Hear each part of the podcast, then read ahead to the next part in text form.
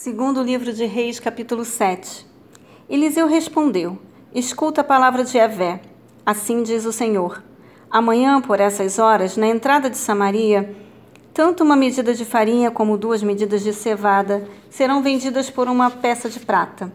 O escudeiro em cujo braço do rei se apoiava respondeu ao homem de Deus: Ainda que o Senhor mandasse abrir as comportas do céu, será que essa profecia poderia se tornar realidade? Entretanto, Eliseu advertiu: Tu o verás com os teus próprios olhos, contudo, dessa fartura não comerás. À porta da cidade estavam quatro leprosos, os quais disseram entre si: Por que ficarmos aqui à espera da morte? Se resolvermos entrar na cidade, morreremos lá, porque a fome reina lá dentro. Se ficarmos aqui, morreremos da mesma forma. Vamos-nos, pois, e passemos para o acampamento dos arameus, a fim de, que nos, de nos rendermos se nos deixarem viver, viveremos. Se nos matarem, morreremos. Assim que a noite caiu, eles se dirigiram ao acampamento dos arameus. Quando chegaram às proximidades do acampamento, observaram que não havia ninguém ali, pois o Senhor tinha feito os arameus ouvirem o ruído de um grande exército com cavalos e carros de guerra, de modo que comentaram uns com os outros: O rei de Israel deve ter contratado os reis dos Hititas e dos egípcios para marcharem contra nós. Sendo assim, a fim de salvarem as próprias vidas, os sírios fugiram ao anoitecer, abandonando todos os seus pertences, tendas, cavalos, jumentos e deixando o acampamento como estava. Aqueles leprosos, portanto, chegaram às imediações do acampamento e entraram numa tenda. Depois de terem comido e bebido, levaram de lá prata, ouro e vestes que foram em seguida esconder. Retornaram mais tarde, entraram em outra barraca e tiraram de lá os despojos e igualmente os esconderam. Então disseram depois entre si: Não está certo o que estamos fazendo. Hoje é um dia de boas novas e nós estamos calados. Se esperarmos até raiar o dia da manhã, com certeza algum castigo nos sobrevirá. Vamos, pois, levemos essa grande notícia ao palácio do rei. Partiram, chamaram os guardas da porta da cidade e lhes anunciaram: Fomos, fomos ao acampamento dos arameus sírios, mas não vimos nem ouvimos voz de pessoa alguma lá.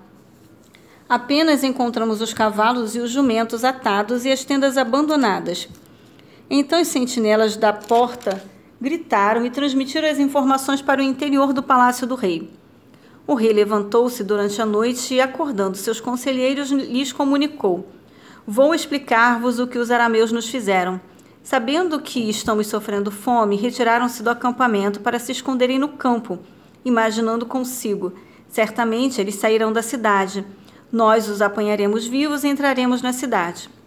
Diante disso, um dos oficiais sugeriu: Tomem-se alguns guerreiros e cinco dos cavalos sobreviventes que ainda estão entre nós. O destino desses homens será o mesmo de todos os israelitas que permanecerem conosco, exatamente como toda essa multidão condenada.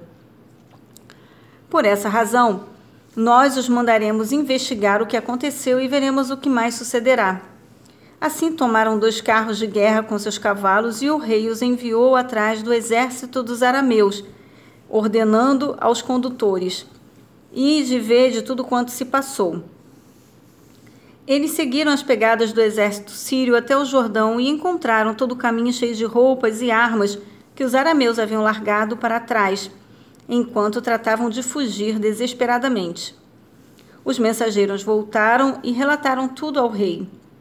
Então o povo saiu e saqueou o acampamento dos arameus, e aconteceu que o preço de uma medida de farinha caiu para o equivalente de uma peça de prata, assim como duas medidas de cevada passaram a custar também uma peça de prata, exatamente como o Senhor havia dito. Ora, o rei tinha destacado como sentinela na porta o escudeiro em cujo braço ele se apoiara. No entanto, o povo, ao sair em disparada, o pisoteou lá na porta e ele morreu, conforme o homem de Deus havia predito quando o rei foi à sua casa. Aconteceu tudo conforme o homem de Deus havia profetizado diante do rei. Amanhã, por volta desta hora, na porta de Samaria, tanto uma medida de farinha como duas medidas de cevada poderão ser compradas por apenas uma peça de prata. O oficial tinha contestado Eliseu, dizendo: ainda que o próprio Yahvé abrisse as janelas do céu, poderia tal predição se cumprir? E o homem de Deus respondeu: Tu verás com os teus próprios olhos, contudo de nada comerás. E assim aconteceu, pois o povo atropelou junto à porta da cidade e ele morreu ali mesmo.